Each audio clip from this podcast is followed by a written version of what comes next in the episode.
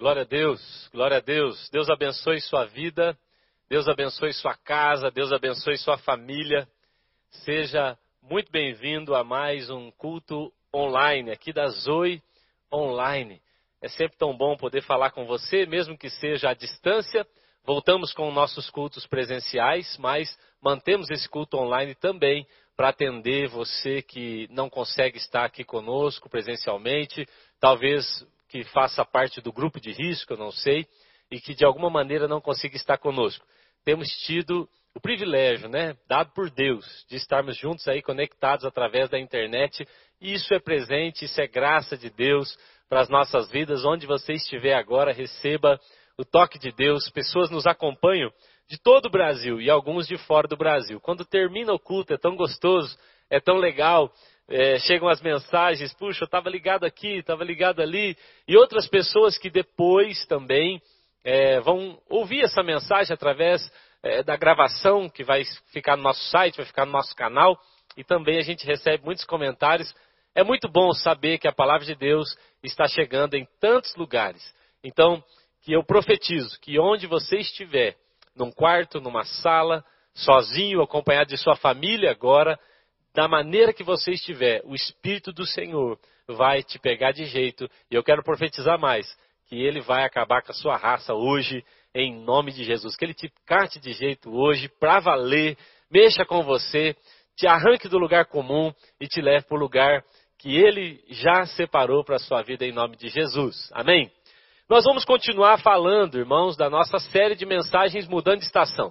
Vocês viram agora há pouco o nosso vídeo, passou aqui. falando sobre isso. A nova estação está chegando na nossa vida. Irmãos, uma coisa que aconteceu também, e a gente não tinha feito essa associação é, até então, é que nesse final de semana, o calendário judaico marca o início de uma nova, de um novo ano, o início de uma nova estação. Nós não havíamos nos atentado a isso quando nós começamos a falar, entendemos de Deus, que deveria ser também uma série de mensagens, um espírito, uma unção, sendo liberada sobre nós, de uma nova estação, de uma novidade chegando, mas o povo judeu, nesse momento, parte dele está comemorando o novo ano, a nova fase, a nova estação. Para eles, o ano novo começa agora. Então, eu entendo que isso também é profético para nós. Isso está acontecendo exatamente agora. E isso também está acontecendo na sua casa, na sua vida. Uma nova estação está começando. Temos recebido palavras, direções, confirmações de Deus de tantas maneiras de que algo novo de Deus está vindo. Às vezes não percebemos. Às vezes não conseguimos perceber porque algumas vezes os sinais são pequenos. A Bíblia diz que Elias mandou o seu moço olhar lá para as bandas do sul e falou: Olha lá e veja se há algum sinal. E ele disse: Não há sinal algum. Na verdade havia o sinal, só que o sinal era pequeno. Às vezes a nova estação na nossa vida ela está sendo sinalizada de uma maneira tão pequena que eu tenho desprezado. Mas eu garanto a você que existem sinais de que coisas estão mudando, de que Deus está movimentando, de que algo em Deus, de Deus, está vindo sobre as nossas vidas. Mas às vezes nós não percebemos, porque os sinais são pequenos demais a ponto de serem desprezados por nós. Por favor, não despreze aquilo que Deus está fazendo. Ninguém despreze os pequenos começos. Olha para isso, olha para os sinais. Deus está fazendo uma coisa nova. Será que vocês não perceberam? Disse o profeta Isaías no capítulo 43. Tá bom? Então, para nossa conversa aqui dessa noite, eu quero te convidar a abrir a sua Bíblia. Nós vamos ler dois textos, seguindo falando sobre, então, a mudança de estação. Vamos ler dois textos. O primeiro texto está em Jeremias, capítulo 29. Vamos ler Jeremias 29 e depois nós vamos ler o segundo livro de Reis, capítulo 2. Jeremias 29 e depois nós vamos ler o segundo livro de Reis, capítulo 2. Se eu pudesse dar um nome, se eu desse um nome para essa mensagem, o nome dessa mensagem seria o processo para a mudança de estação. Ou então, o que fazer, o que eu posso fazer para mudar de estação. É isso, né? O Paulo achou que esse título ficaria um pouquinho melhor. O que eu posso fazer para mudar de estação? Ou o processo de Deus para mudança de estação na minha vida. Jeremias capítulo 29 diz assim no verso 11. Veja só que, que texto lindo. Porque sou eu que conheço os planos que tenho para vocês, diz o Senhor.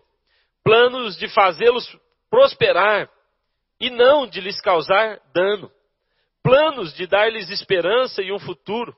Então vocês clamarão a mim, virão orar a mim, e eu os ouvirei. Vocês me procurarão e me acharão quando me procurarem de todo o coração. E o capítulo 14, olha que interessante, no final, no comecinho ali ele diz: "Eu me deixarei ser encontrado por vocês", declara o Senhor. Aleluia. Agora, segundo Reis capítulo 2, segundo livro de Reis capítulo 2, nós vamos ler a partir do verso 1. A palavra de Deus conta uma história que eu considero a história de uma transição, a história de uma mudança de estação. Então, o segundo livro de Reis fala sobre essa transição que aconteceu de Elias para Eliseu. Então a Bíblia diz assim, capítulo 2, a partir do verso 1. Quando o Senhor levou Elias aos céus, num redemoinho, aconteceu o seguinte: Elias e Eliseu saíram de Gilgal. E no caminho disse-lhe Elias: Fique aqui, pois o Senhor me enviou a Betel. Por favor, guarde esses nomes. Eles saíram de Gilgal. E agora Elias está dizendo: O Senhor me enviou a Betel. Guarde esse nome também, Betel. Então, Eliseu disse: Juro pelo nome do Senhor e por tua vida que não te deixarei ir só. Então foram juntos a Betel. Em Betel, os discípulos dos profetas foram falar com Eliseu e perguntaram: Você sabe que hoje o Senhor vai levar para os céus o seu mestre, separando de você? Respondeu Eliseu: Sim, eu sei, mas não falem nisso. Então Elias lhe disse: Fique aqui, Eliseu, pois o Senhor me enviou a Jericó. É o terceiro lugar. Foram a Gilgal, foram a Betel e agora estão indo a Jericó. E ele respondeu: Juro pelo nome do Senhor e por tua vida, que não te deixarei ir só. Então desceram a Jericó. Em Jericó, os discípulos dos profetas foram falar com Eliseu e lhe perguntaram: Você sabe que hoje o Senhor vai levar para o céu o seu mestre separando de você? Respondeu Eliseu: Sim, eu sei, mas não falem nisso. Em seguida, Elias lhe disse: Fique aqui, pois o Senhor me enviou ao Jordão. É o quarto lugar. Gilgal, Betel, Jericó e agora o Jordão. E ele respondeu: Eu juro pelo nome do Senhor e por tua vida que não te deixarei só. Então eles partiram juntos. Eliseu não larga Elias por nada, mas Eliseu entendeu que aquilo era um processo e é disso que nós vamos falar aqui um pouquinho nessa noite. Vamos orar mais uma vez? Pai, nós oramos em nome de Jesus. Em nome de Jesus, clamamos por aquilo que a tua palavra diz dela mesma. Tua palavra fala que assim como a chuva que cai na terra e não volta para o céu vazia, assim como a, a, chuva que cai na terra não volta para o céu antes de cumprir o seu propósito, assim a sua palavra, ela vem sobre nós, ela vem sobre nós como chuva, ela rega, ela limpa, ela lava, ela traz alívio e refrigério e ela só, só se vai depois de ter cumprido em nós seu propósito. Ah, Senhor, nós clamamos por aquilo que a tua palavra fala dela mesma, que ela também, ela é uma espada cortante, penetrante. Ah, Senhor, nos expomos, nos expomos para que a tua espada nos corte agora, para que ela venha penetrar nas nossas vidas. Ah, Senhor, venha nos partir ao meio, venha nos fazer entender coisas que naturalmente não podemos entender. Rasga-nos pela Sua palavra. Entra, ó Deus, em nós através da Sua palavra agora, mexendo conosco, mexendo com o nosso interior, para que haja mudança interior e depois, consequentemente, exterior também.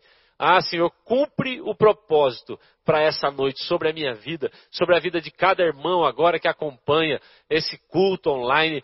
Toca-nos, ó Deus, porque precisamos do seu toque. Não tem a ver conosco, tem a ver com o Senhor, tem a ver com o seu culto é ao Senhor, a palavra é sua, Espírito Santo, cala as outras vozes, que seja como o som de muitas águas, vem sobre nós, encobre as outras vozes e fala fortemente aos nossos corações agora, em nome de Jesus.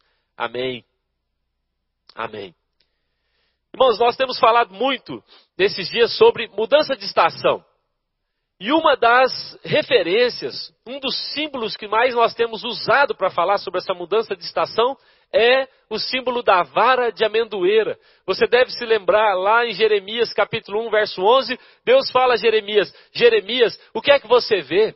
E Jeremias fala: Eu vejo a vara de amendoeira. Eu vejo uma vara de amendoeira. Deus fala para ele: Muito bem, você viu muito bem, porque eu zelo por cumprir a minha palavra. Essa visão de Jeremias ela é muito profética e simbólica. Há muito símbolo, há muita coisa por trás disso. O que Deus estava falando a Jeremias através da vara de amendoeira é: Eu tenho uma estação nova para a sua vida. Eu tenho algo novo para a sua vida. Eu já expliquei isso aqui. Amendoeira é a árvore despertadora. É ela que brota quando todas as outras ainda estão secas. É ela que diz, que indica para todo mundo: Deus está começando uma nova estação. E é isso que Jeremias viu. Agora, o importante, o interessante dessa visão de Jeremias é o contexto em que Jeremias está inserido. É, fica mais bonito o texto quando você entende o seu contexto. Jeremias está inserido num contexto difícil. Ele está inserido ali, o povo, a nação, onde ele está profetizando, está um caos, há uma bagunça.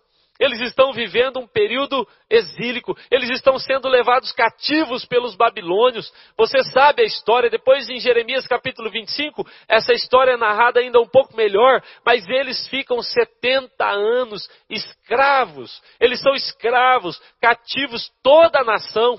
Jeremias profetiza um pouco antes e depois profetiza durante o exílio. Irmãos, você tem que lembrar, junto comigo, nós precisamos nos lembrar que Jeremias escreveu o livro de Jeremias, do profeta Jeremias, que é um livro muito poderoso, mas ele também escreveu o livro de Lamentações, porque era um tempo de lamento. E por que eu estou falando isso? Se você e eu entendermos o contexto em que essa palavra foi liberada, nós podemos aplicar isso muito mais facilmente na nossa vida. Deus não está anunciando que uma estação nova está vindo apenas na vida de quem está com tudo organizado. Deus não está anunciando e mostrando uma vara de amendoeira, dizendo que há uma nova estação apenas para quem está com tudo no lugar. Pelo contrário, a notícia, o sinal de Deus para Jeremias foi: no meio desse caos, eu estou apresentando a você a possibilidade de uma nova estação, aleluia. O que Deus está dizendo ali para Jeremias é, não importa o cenário. Ei, Jeremias, não se preocupe tanto com o cenário. Parece estranho, parece estranho. Irmãos, eu fico imaginando Jesus chegando na casa de Marta e de Maria. O seu irmão Lázaro está morto. Jesus vem entrando. As meninas estão doidas. Elas falam: Ah, Jesus, se o senhor tivesse aqui, ele não teria morrido. É um velório. É um velório. É uma tristeza. E Jesus diz assim para elas: eu sou a ressurreição e a vida. Em outras palavras, Jesus está dizendo: vocês estão preocupadas com o cenário, vocês deveriam saber quem eu sou. Quanto mais sabemos quem Jesus é, menos nos importamos com o cenário, porque ele é a própria vara de amendoeira, que sinaliza algo novo pode acontecer. Ainda que morto, ainda que esteja morto, ainda que como Cristo ficou três dias lá, como morto, como se tivesse tido um fim, Ainda assim, há esperança, há esperança. O nosso Deus é o Deus que muda cenários. Aleluia. Isso para mim tem feito tanto sentido nesses dias.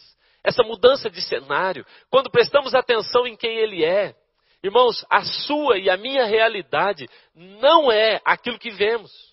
Aquilo que vemos é a realidade que o mundo quer te apresentar, é a realidade que o mundo quer nos apresentar e muitas vezes é a realidade que Satanás quer nos fazer acreditar.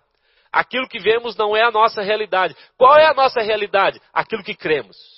Aquilo que cremos é a nossa realidade. Jeremias está no meio de um contexto e as suas vistas só podem ver cativeiro, babilônicos, escravidão, mas Deus mostra para ele uma vara de amendoeira e diz: essa é a sua realidade. A sua realidade é quem eu sou. É o que Jesus fala para Marta e Maria. A sua realidade chegou. Eu sou a sua realidade. Eu sou a ressurreição e a vida. Precisamos parar de viver por vista. Paulo disse isso. Nós não nos movemos por vista. Nós nos movemos por aquilo que cremos, não por aquilo que vemos. Então eu quero dar uma dica a você. Se você e eu quisermos viver uma nova estação, precisamos aprender a deixar de viver por vista e passar a viver por visão. Há uma diferença. vista e visão. Então, em nome de Jesus, viva por visão. Porque o nosso Deus é o Deus que pode alterar todos os cenários. Ah, mas está muito difícil. Quando a terra estava sem forma e vazia, o nosso Deus deu uma ordem que haja luz. Ele organizou o caos. Você acha que é muito para ele organizar a sua vida? Ele organizou o caos. A palavra, a expressão usada é: Deus estava sobre o caos e ele pôs ordem no caos. Agora você vem me dizer que talvez para a sua vida seja algo muito difícil? O profeta já disse: acaso há algo demasiadamente difícil para o nosso Deus? Quem somos nós para julgar o Senhor? Não há cenário que ele não possa mudar. Ezequiel está olhando para um vale de ossos secos, Deus fala com ele e diz: Será que dá para viver esses ossos? E Ezequiel fala: O Senhor é quem sabe. Porque o Senhor tem autoridade. O Senhor tem poder para alterar cenários. O Senhor faz o que o Senhor quiser. E ele respondeu bem. E logo em seguida, aqueles ossos se transformaram num exército muito numeroso, diz a palavra de Deus. Ezequiel 47 também diz que há um rio que sai do trono de Deus, o rio é a presença de Deus, e por onde esse rio corre, tudo é transformado. Não há cenário que ele não possa mudar. Não há cenário, não me importa. Em nome de Jesus, eu quero deixar essa palavra para você aqui. Não importa em qual circunstância você está vivendo agora. Jeremias está vivendo uma situação muito difícil, pior que uma pandemia, pior que uma crise financeira, pior que uma crise talvez que eu e você possamos estar vivendo, mas o Senhor disse a ele: Eu, te mostro uma vara de amendoeira. E mais que isso, Jeremias capítulo 29, eles já estão vivendo o período de exílio, 70 anos escravos. Jeremias 29, Agora, irmãos, a palavra de Deus ainda aumenta, ela muda. Veja a palavra de Deus em Jeremias capítulo 29. Eu é que sei os pensamentos que tem a seu respeito. E Deus então libera uma palavra de fé e de esperança sobre Jeremias, mas eles estão vivendo o exílio. Eles estão vivendo um momento difícil. Ele está dizendo: Eu vou dar a vocês o futuro que vocês desejam. Eu vou me encontrar com vocês, vocês vão me buscar, vocês vão me achar, eu me farei achado por vocês, aleluia. Mas ele está falando isso no pior cenário que se podia dizer. Deus não está falando isso no Éden. Deus não está falando isso em qualquer ambiente muito fácil. Ele está dizendo isso no meio, em um cenário muito difícil, em um cenário de exílio e de dificuldade. Amém até aqui? Você está entendendo? Está conseguindo me acompanhar? Então, o Deus que muda cenário pode mudar qualquer cenário. O Deus que muda a estação pode mudar qualquer pessoa de estação. Agora, há uma, uma, algo interessante que a gente precisa entender e aprender aqui. A Bíblia também nos ensina que, apesar do Senhor poder mudar toda a situação, apesar de Deus ter o poder para alterar qualquer estação na nossa vida, Ele vai respeitar processos na nossa história. Isso é muito sério. Algumas vezes nós acreditamos que porque estamos com o Senhor, porque andamos com o Senhor, porque eu venho na igreja, porque eu vou na célula, porque eu vou no culto, porque eu estou conectado no culto online, porque eu dou o meu dízimo, que consequentemente, que automaticamente eu entrarei numa nova estação. Não. Deus sempre está também pedindo de nós posicionamento. As bênçãos do Senhor correrão atrás de nós quando? Quando ouvirmos o Senhor e quando praticarmos as palavras dele. Isaías vai dizer: Se quiserdes e me ouvirdes, comereis o melhor dessa terra. Ou seja, há sempre uma condição. Há uma condição para entrarmos na nova estação. Então, Deus tem uma nova estação para mim e para você? Ele tem. Agora, há condição para entrar nessa nova estação? Sim, existem condições. E é aqui que eu quero entrar no tema dessa mensagem. Elias e Eliseu, eles representam uma transição de estação, na minha opinião. Elias representa uma estação e Eliseu representa uma nova estação. A estação de Elias, na minha opinião, é uma estação um pouco mais difícil. Por quê? Elias representa uma estação em que ele teve que lutar debaixo de um governo pesado. O governo de Acabe. O governo de Acabe é um governo idólatra, endemoniado. Mas não só isso, não é só o governo de Acabe, é o governo também de Jezabel, a rainha Jezabel, o rei Acabe, mas a rainha Jezabel. Jezabel é uma prostituta, Jezabel é uma bruxa. Mas não só isso, no período de Elias também nós vemos os profetas de Baal se levantando. A idolatria é tão forte, existem muitos sacerdotes de Baal. Então há uma guerra também religiosa, e não só isso, por três anos e seis meses não choveu. Ô, irmãos, nós tivemos uma chuvinha aí outro dia aqui em Laranjeiras, que deu uma aliviada, deu ou não deu? Nós estávamos alguns dias sem chuva. Poucos dias, se comparados a três anos e seis meses de Israel. E eu já não estava aguentando, vocês estão me vendo aqui meio fanho.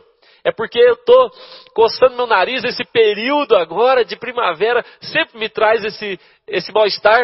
Mas imagine, irmãos, ficar três anos e seis meses sem chuva, é o que a Bíblia diz.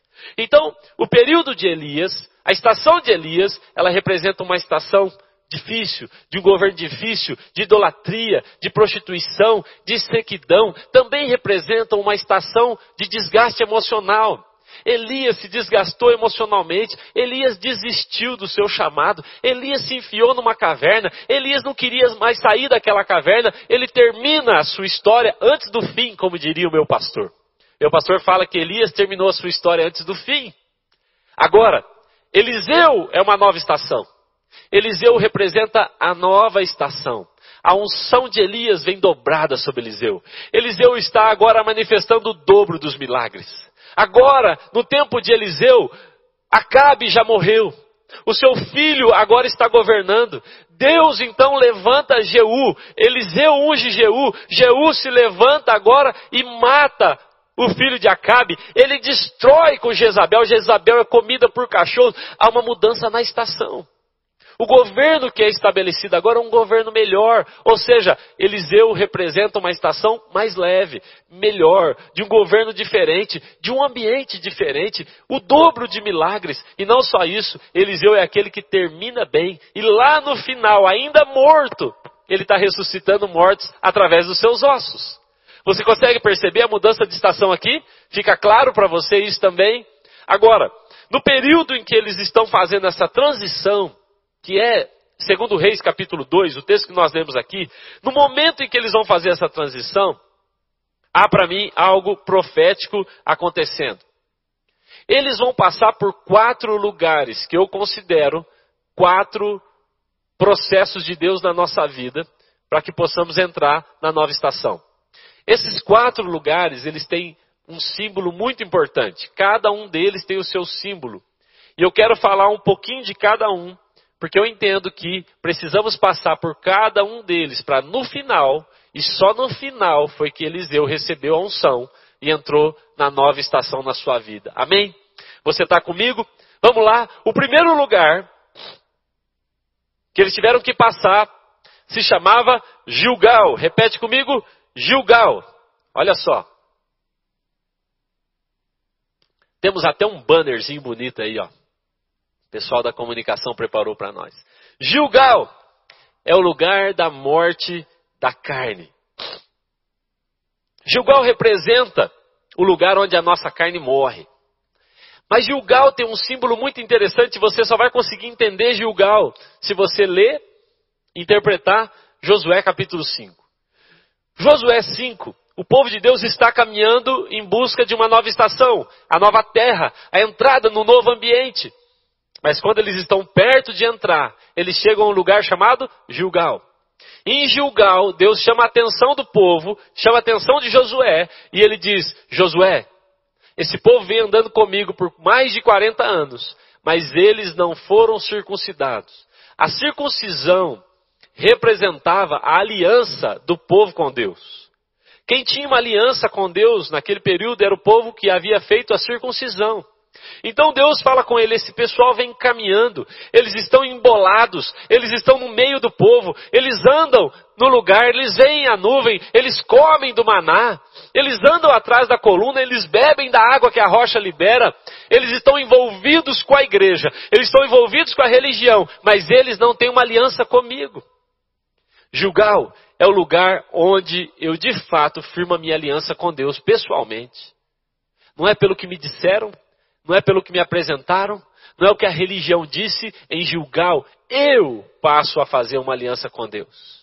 Não é aliança que alguém fez por mim, é aliança que eu mesmo faço. Agora veja só que sério é isso. A Bíblia diz em Josué, capítulo 5, verso 9, diz assim: Disse mais o Senhor a Josué: Hoje, e essa frase, essa palavra é muito importante, que ele diz: Hoje eu tirei de sobre vós o opróbrio do Egito.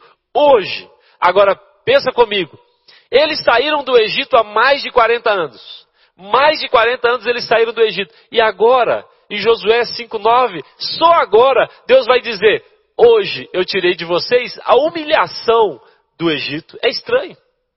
Sabe, irmãos, quando eu chego de uma viagem em casa, a primeira coisa que eu quero fazer é tomar banho e trocar de roupa.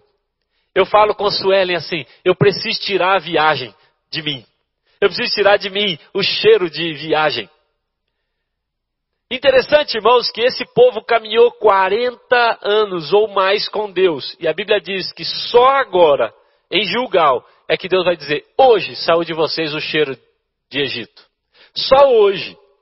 John Wesley usa uma frase assim. Ele usava uma frase assim: Tirar o homem do mundo é trabalho para um dia. Tirar o mundo do homem é trabalho para uma vida toda. A nossa vida toda, irmãos, nós vamos lutar com isso. A nossa carne vai tentar nos dominar novamente. Nós nunca seremos fortes em pontos que somos fracos. Precisamos ficar atentos com isso. Ela vai tentar nos governar, ela vai tentar nos dominar.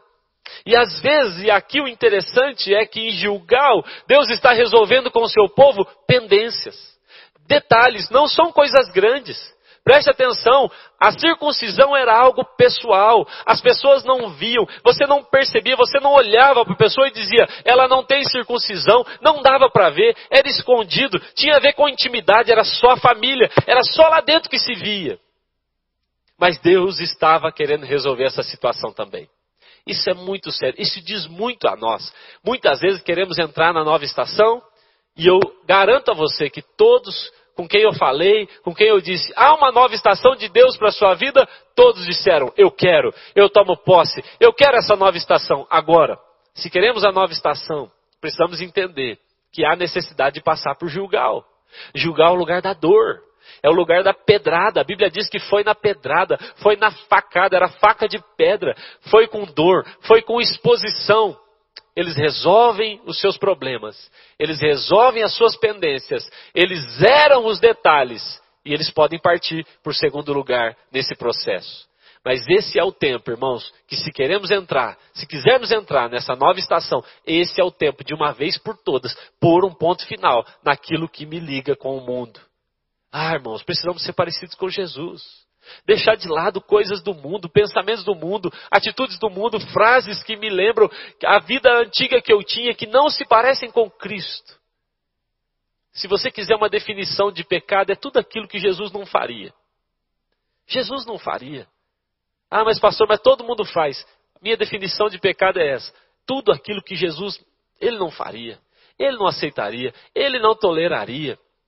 Eu falei aqui isso hoje de manhã, eu acho, eu disse um dos maiores elogios, ou o maior elogio que eu já recebi na minha vida foi de ouvir de algumas pessoas, eu te acho parecido com Jesus. Mas aqui dentro eu sei que tem coisa para resolver. Ah, meu irmão, meu sonho é esse. Meu sonho é ser parecido com Jesus. Meu sonho, a minha meta é essa, a estatura de Cristo. Eu quero isso para a minha vida e para isso eu preciso passar em Gilgal tem que passar a faca na minha carne, tem que passar a faca em coisas que eu já deveria ter abandonado.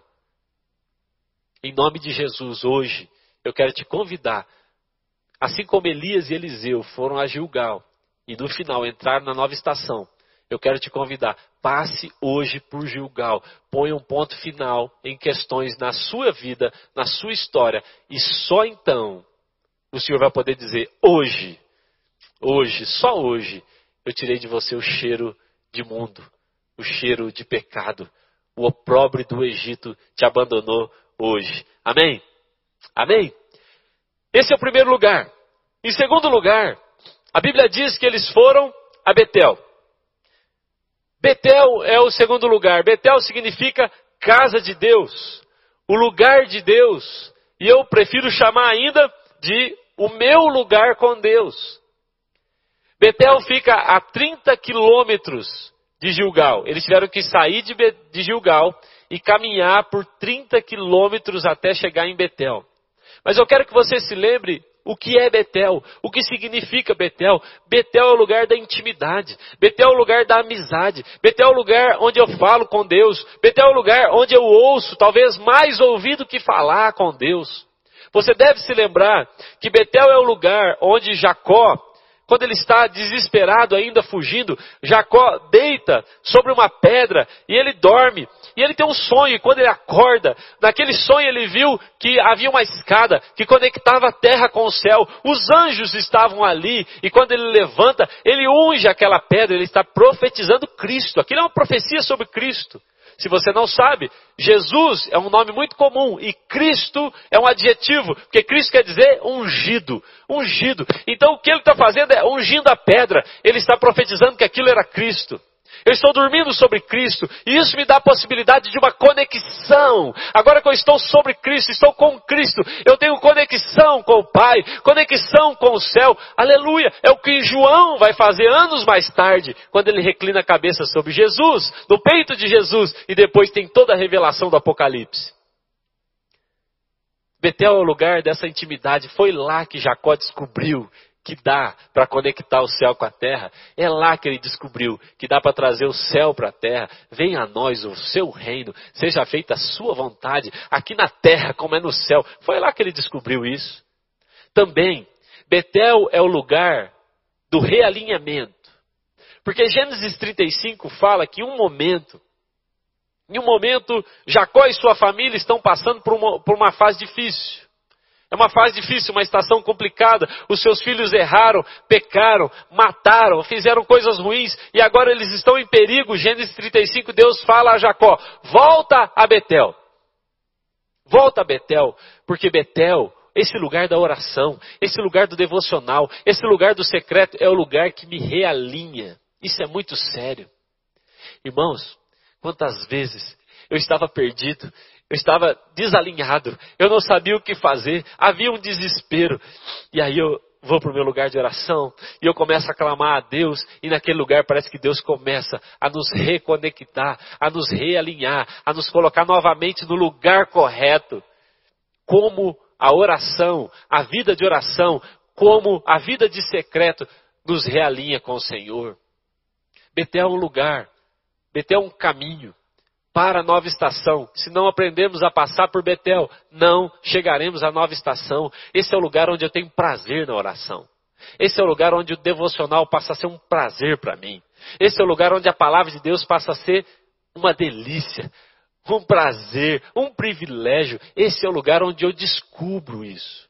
É muito importante. É muito importante. Na semana passada eu falava sobre isso. A nova estação para Jeú. Vocês se lembram de Jeú? Jeú foi aquele rei que Deus levantou, que Deus ungiu. Mas onde foi que ele ungiu? Onde foi que ele recebeu a palavra? A Bíblia diz que ele estava entre capitães. Ele estava em reuniões importantes. E quando ele deixa a reunião importante para se sentar com aquele que é o mais importante, quando ele deixa os comandantes para se sentar com o general, quando ele deixa os governantes para se sentar com o rei dos reis, o rei da glória. Então é nessa hora, a Bíblia diz, que ele recebe unção, recebe palavra, recebe direção.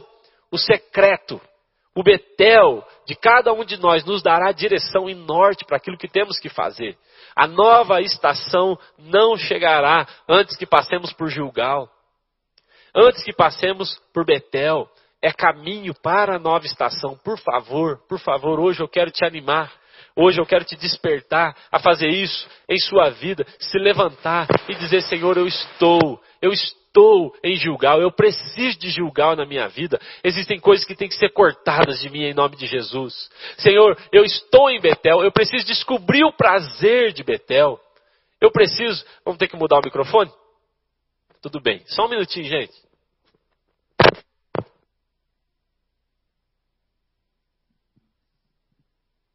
Alô. Assim fica melhor que vocês veem o meu rosto melhor também. É que a minha barba é cheia, ela esconde quase o microfone, né? cheia de falha. ai, ai, mas nós precisamos descobrir o lugar secreto na nossa vida, passar por Gilgal, passar por Betel e então caminharmos para essa nova estação da nossa vida. Em terceiro lugar, o terceiro lugar por onde Elias e Eliseu passam é Jericó. Repita aí comigo: Jericó. Jericó. Jericó é o lugar da vitória sobre o inimigo. Olha lá, a imagem bonita que fizeram para nós. Jericó é o lugar da vitória sobre o inimigo. De Betel a Jericó foi mais uma caminhada de 40 quilômetros. Lembra que eles caminharam de Gilgal a Betel, 30 quilômetros. Agora eles caminham de Betel até Jericó, mais 40 quilômetros. Eu quero que você perceba isso. Há uma caminhada longa. Há uma caminhada que vai exigir de você e de mim perseverança. Às vezes vamos ser tentados a parar no meio de uma dessas, desses lugares, desses ambientes. Mas Deus está nos chamando aí até o final. 30, agora mais 40, fazer tudo isso a pé não é simples, mas Deus nos chama a fazer. Agora eles chegam em Jericó. O que é que Jericó representa? Jericó é o lugar da batalha espiritual. Irmão, sinceramente eu tenho percebido que algumas vezes nós somos ignorantes nessa área. Às vezes aprendemos muito sobre Bíblia, aprendemos muito sobre lugar secreto, adoração, mas quantas vezes ignoramos as astutas ciladas de Satanás? ignoramos as suas armadilhas, ignoramos a sua opressão, ignoramos as, aquilo que ele tem armado contra nós. A Bíblia diz que a nossa luta não é contra carne nem sangue, mas contra principados, potestades do mal. Jericó tem essa representação da guerra espiritual, da batalha espiritual. Existem historiadores que dizem que Jericó tinha uma muralha de 10 metros de altura por 6 metros de largura. Agora você tem que se lembrar como foi que essa, essas muralhas caíram. Se lembram? A Bíblia diz que as muralhas caíram, irmãos, enquanto eles marchavam. Eles marcharam, eles guerrearam, eles fizeram um ato profético, eles oraram, eles gritaram e as muralhas caíram. Não, eles não derrubaram com uma pá, eles não derrubaram com uma enxada, eles não derrubaram com uma arma. O que eles fizeram? Eles se posicionaram em guerra espiritual. Havia ali uma lição para todos nós. A lição de que precisamos entender que há uma batalha espiritual, há uma guerra espiritual, há um inimigo que se levanta contra você e contra mim, e nós precisamos estar atentos a isso. Algumas vezes, irmãos, quando somos resistidos por Satanás, muitas vezes eu já vi pessoas resistidas por Satanás, entraram numa opressão, numa resistência por Satanás, era Satanás resistindo, mas elas disseram: Acho que é Deus que não quer. Acho que é Deus fechando as portas, falta discernimento, falta visão espiritual, falta uma clareza sobre a batalha espiritual.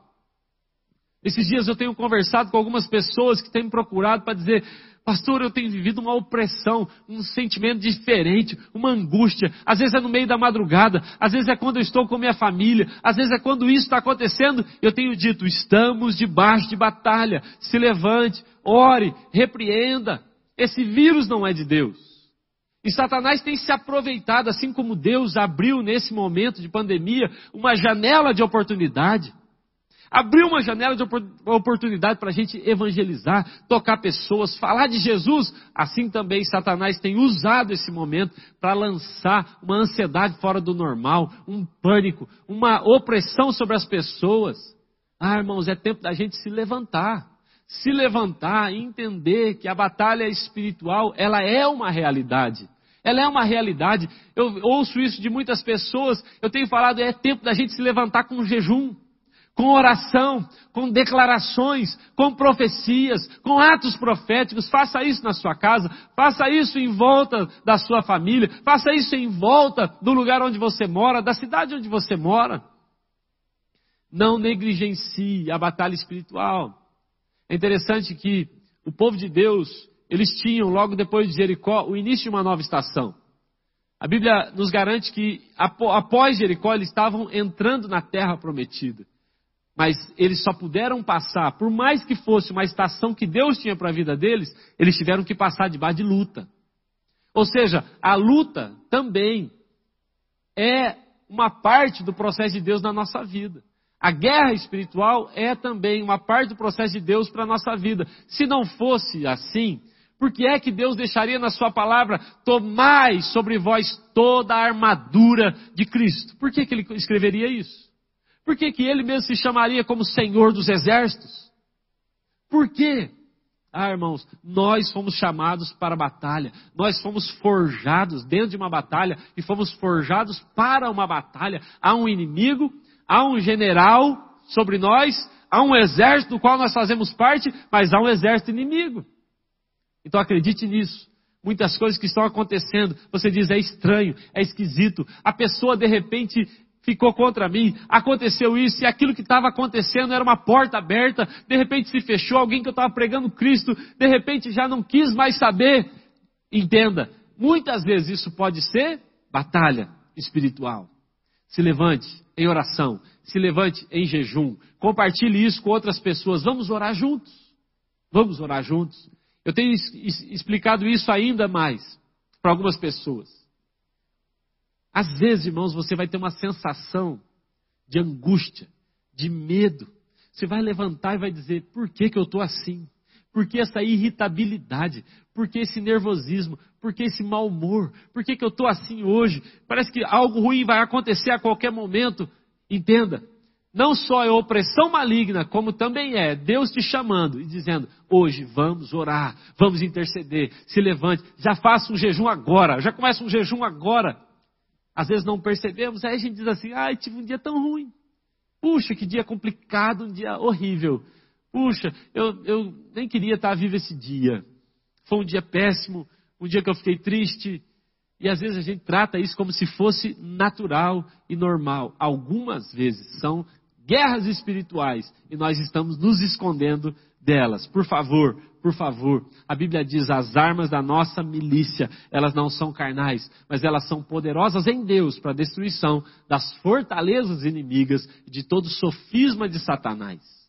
Temos armas, temos armas espirituais, temos uma armadura espiritual, temos um, temos sobre nós um, um general, temos ao nosso lado um exército, temos inimigos, ou seja, estamos na guerra. Ela não é contra a carne, ela não é contra sangue, mas ela existe. Amém? Entenda isso de uma vez por todas. Eles tiveram que passar por Jericó. Passamos por Gilgal. Passamos por Betel, mas temos que passar por Jericó. Entender a guerra espiritual também. Às vezes não é Deus que está te resistindo, às vezes é o inimigo. Atropele ele, por favor, passe por cima. Há algo de Deus lá do outro lado. Tem gente que fica assustado. Puxa, eu recebi uma ligação, recebi um WhatsApp, aquilo acabou comigo do quê? De um endemoniado?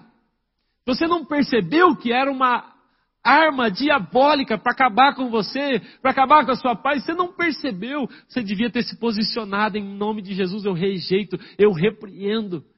Esses tempos aconteceu comigo na mesma semana umas três vezes. E aí eu comentei com Sueli, liguei para ela da rua, falei, por favor, ore por mim. Mas enquanto eu estava conversando com algumas pessoas em algumas situações aqui dentro, eu dizia: em nome de Jesus, está amarrado, caia por terra. Isso não vem de você. Isso não vem de você. Eu sei. Eu sei quem está aí em nome de Jesus. Em nome de Jesus. Por favor, fique ligado, fique ligado, fique atento. Atente-se a isso. Há uma batalha espiritual. Satanás gostaria muito que você ignorasse, que você acreditasse que não, não é para você, que você acreditasse que não há inimigo. Satanás gostaria muito que você não entrasse nessa batalha. Muitas vezes temos perdido as batalhas espirituais. Temos perdido ao lado do Todo-Poderoso, ao lado do Deus que nunca perdeu. Nós temos perdido muitas vezes por WO. Vocês sabem o que é WO? WO é, aquela, é aquele jogo em que um dos adversários não vai. A única maneira de nós perdermos as batalhas é não indo. É não indo para elas. Porque se formos armados com a armadura de Cristo, ao lado do general, Rei dos Reis, Senhor dos Exércitos, não há como perder. Amém? Aleluia! E o último lugar por onde eles passam é o Jordão. O Jordão fica aproximadamente 15 quilômetros de Jericó. Então, lembra comigo. Eles saíram de Gilgal, foram de Gilgal a Betel e andaram 40 quilômetros. Depois eles foram de Betel a Jericó e andaram mais 30 quilômetros. E agora de Jericó ao Jordão, eles andam mais 15 quilômetros, ou seja, 85 quilômetros a pé. A pé. O que eu estou dizendo é, o processo para a nova estação na nossa vida vai exigir. Às vezes, irmãos, nós começamos uma caminhadinha com Jesus, nós estamos andando, aí de repente eu pego um embalo, eu faço um encontro com Deus, aí eu faço a escola de líderes, eu até pego uns trotinhos aqui, começo a dar uma embalada, mas daqui a pouco fala, puxa vida, 15 quilômetros e nada, não muda, tem coisa que não muda, e aí tem gente parando antes do fim. É por isso que a Bíblia fala, corramos com perseverança a carreira que nos está proposta. É por isso que Paulo ele vai afirmar, aqueles que correm no estádio, eles não correm sem propósito, não, eles correm por uma coroa. Então corram de tal maneira que alcanceis a vossa recompensa, é o que Paulo vai dizer. Então nós temos que correr dessa maneira. 40, 30, 15, vá até o final. Por quê? A mudança de estação estava no Jordão. A mudança de estação passava por Gilgal. A mudança de estação passava por Betel. A mudança de estação passava por Jericó. Mas não estava em Jericó. Não estava em Gilgal. Não estava em Betel. Ela estava no Jordão, 85 quilômetros depois. E olha que Elias falou: fica aqui. Fica aqui. O tempo todo tinha alguém dizendo: fica aqui. Mas ele disse: eu vou até o final. Mas eles chegaram no Jordão. O Jordão é o lugar do sobrenatural. O Jordão é o símbolo da vida profética. É o símbolo do que eu chamo de novo normal dos crentes. O novo normal dos crentes é quando o sobrenatural passa a ser o nosso normal. O sobrenatural agora é a minha realidade. Eu não tenho uma realidade natural, eu tenho só uma realidade sobrenatural. O Jordão é o lugar onde Cristo é batizado e é o lugar onde a pomba ali de maneira corpórea vem o Espírito Santo vem de maneira corpórea agora sobre Cristo através de uma pomba. É no Jordão. Foi no Jordão, irmãos, que João Batista declarou: importa que ele cresça e eu diminua. Foi no Jordão que Eliseu e Elias atravessaram a seco e experimentaram os milagres do Senhor. É ali que o sobrenatural está acontecendo. Eu gosto de afirmar isso, eu ensino muito isso, porque eu aprendi pastor Bill Johnson diz que o Mar Vermelho, a primeira travessia que nós fizemos na nossa vida, a primeira passagem pelas águas é a passagem pelo Mar Vermelho. Nós estávamos no Egito, estávamos no mundo e de repente passamos de lá para uma libertação. Passamos pelo Mar Vermelho. São as primeiras águas. Essas primeiras águas são águas de conversão, águas de arrependimento, águas de libertação e de salvação. Mas depois do Mar Vermelho, não estava ainda a nova estação. A nova terra, a terra prometida, não estava depois do Mar Vermelho. Ela vinha depois do Jordão. Ou seja, depois do primeiro batismo, eu teria que ter um segundo batismo. E agora esse segundo batismo estava no Jordão. E o que é que representa esse segundo batismo? É o batismo com o Espírito Santo e com fogo. João Batista está avisando, eu batizo com água, mas não é tudo. Eu batizo com água, mas não é tudo. Tem gente que foi batizado com água. Eu sou da igreja. Ele diz assim: eu sou da igreja, eu sou crente, mas não é cheio do Espírito Santo. Não adianta. A nova estação vem sobre gente inflamada, gente cheia do Espírito Santo. É necessário passar o Jordão. Mas você não passa o Jordão de qualquer jeito. Não. Sabe como eles atravessaram o Jordão?